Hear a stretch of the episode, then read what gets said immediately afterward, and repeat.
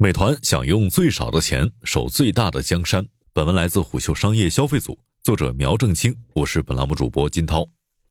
对美团而言，是投入真金白银和抖音打一场佣金大战，还是死守毛利率红线，给资本市场一张更好看的报表呢？这似乎是一个关乎命运走向的问题。经历了2021年235亿元的净亏损之后，美团选择了后者。三月二十四号，美团公布了2022年第四季度及全年业绩。凭借过去一年的省钱与谨慎，美团实现全年营收同比增长百分之二十三，净亏损额同比缩窄百分之七十一点六，经调整净利润二十八亿元，扭亏为盈。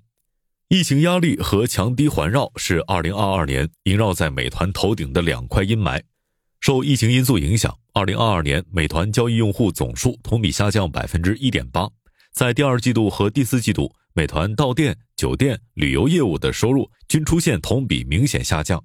除此之外，美团在新旧业务上都面临强敌。在核心腹地本地生活领域，抖音在2022年强势崛起；而在社区团购和即时零售领域，美团和拼多多、京东激烈开战。摆在美团面前的年度考题是：自2021年亏损之后，美团在攻与守两端都难以重启烧钱模式。随之而来的挑战是在军费有限的情况下，美团要多线开战，同时迎战多位强敌。但对手们正在悄然重启互联网烧钱大战。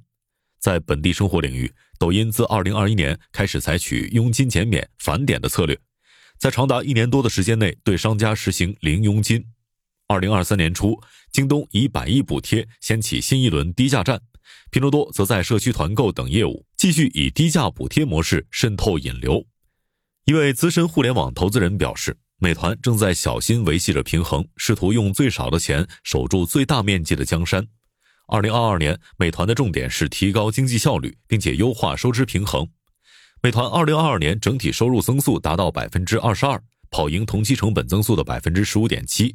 值得注意的是，年度内美团销售成本占收入比下降了百分之四点四，而这一下降的核心原因是外卖业务、闪购业务的毛利率提高。自二零二二年二季度美团改变财报呈报模式之后，外卖业务和闪购业务都被纳入核心的本地商业。年度内，美团核心本地商业的经营利润率从二零二一年的百分之十三点八上升至百分之十八点四。据美团透露，利润率改善的核心原因是业务成本及开支的降低。省钱是二零二二年美团的关键词。美团销售及营销开支同比下降百分之二点三。在省钱的同时，美团在学着更有效的花钱。新业务是美团二零二零至二零二一年最烧钱的板块，二零二二年得到了大幅优化。年度内，美团新业务亏损额下降了百分之二十点九。与此同时，新业务的亏损率收窄至百分之四十七点九。值得注意的是，二零二二年美团针对新业务中社区团购业务重点出手，一方面退出了部分亏损严重城市，另一方面通过业务线架构调整优化了部分人员，这就意味着结束了从二零二零年开始的通过下沉市场引流的策略。一个明显的结果是，二零二二年美团交易用户数在连续两年高速增长之后出现了下降，全年总交易用户数同比下降百分之一点八。这也意味着美团在用户增长领域将进入深耕既有用户池的阶段。在二零二二年，美团遇到的最激烈竞争来自本地生活和即时零售板块。相比于直接的烧钱换市场，美团试图通过改善运营效率优化业绩。但伴随着对手们加大烧钱力度，美团从运营效率入手的精细活打法或将不够用。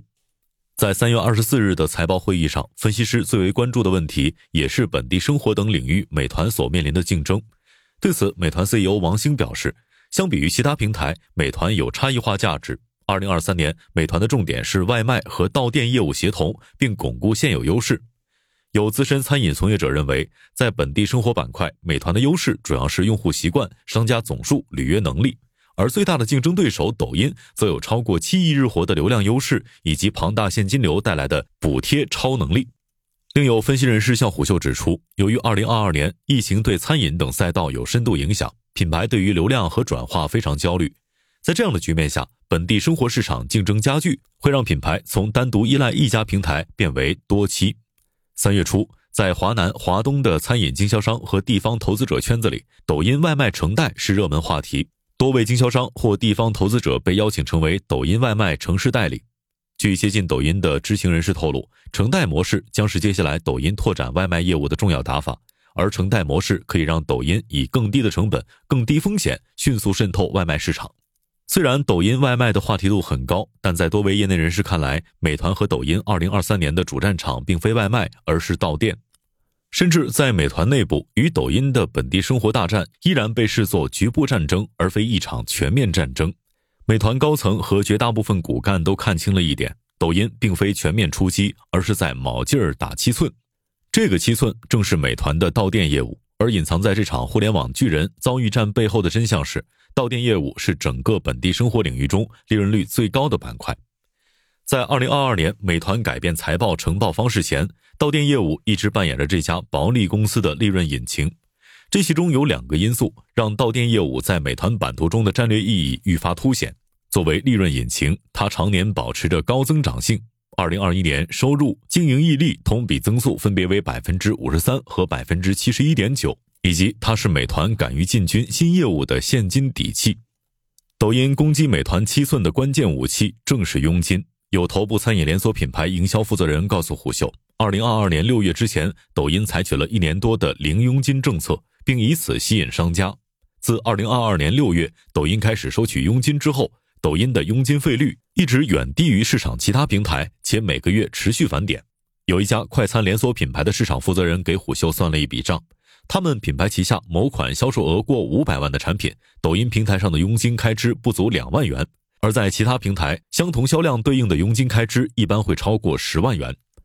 一位消费投资人向虎嗅表示，在这场佣金战背后，是一场抢夺商家的速度战。现在，美团的底气是他有一千三百多万商家。抖音目前一百多万，二零二三年美团能不能守住商家优势？抖音能不能爆炸式的扩增商家数，将影响本地生活市场的格局。从二零二二年的局面来看，通过佣金返点，抖音带给美团的商家压力并不小。麦当劳、肯德基、星巴克等等这些曾经深耕美团头部 KA 品牌，如今已经成为抖音、美团双栖玩家了。值得注意的是，美团迟迟没有捡起佣金返点武器。一位美股投资人告诉虎嗅。毛利率是美团的顾虑之一，而另一个顾虑点是，面对日活超过七亿的抖音，美团在现金流上的优势并不明显。也有相关人士提供了另一个视角：二零二二年，抖音在成都设立本地生活总部，并发起猛烈攻势的时候，美团北京总部里大家正忙着学习亚马逊工作法，并完成全公司从 OKR 向 OP 的转变。开会时，业务线最关注的并非市场对手，而是内部调整。三月中旬，一位接近美团的人士向虎嗅透露。面对抖音在本地生活板块咄咄逼人的攻势，美团已经在考虑应对之策，而调整佣金政策被视为是一种潜在办法。而为了迎战抖音，美团内部也正在推出一些应景产品。据知情人士透露，到店业务线已经尝试推出特价团购，而这款产品直接对标的就是抖音目前针对餐饮商家的团购业务。眼下的美团需要找到一种新的平衡，既不让收支状况恶化，也不让市场格局发生骤变。好，商业洞听是虎嗅推出的一档音频节目，精选虎嗅耐听的文章，分享有洞见的商业故事。我们下期见。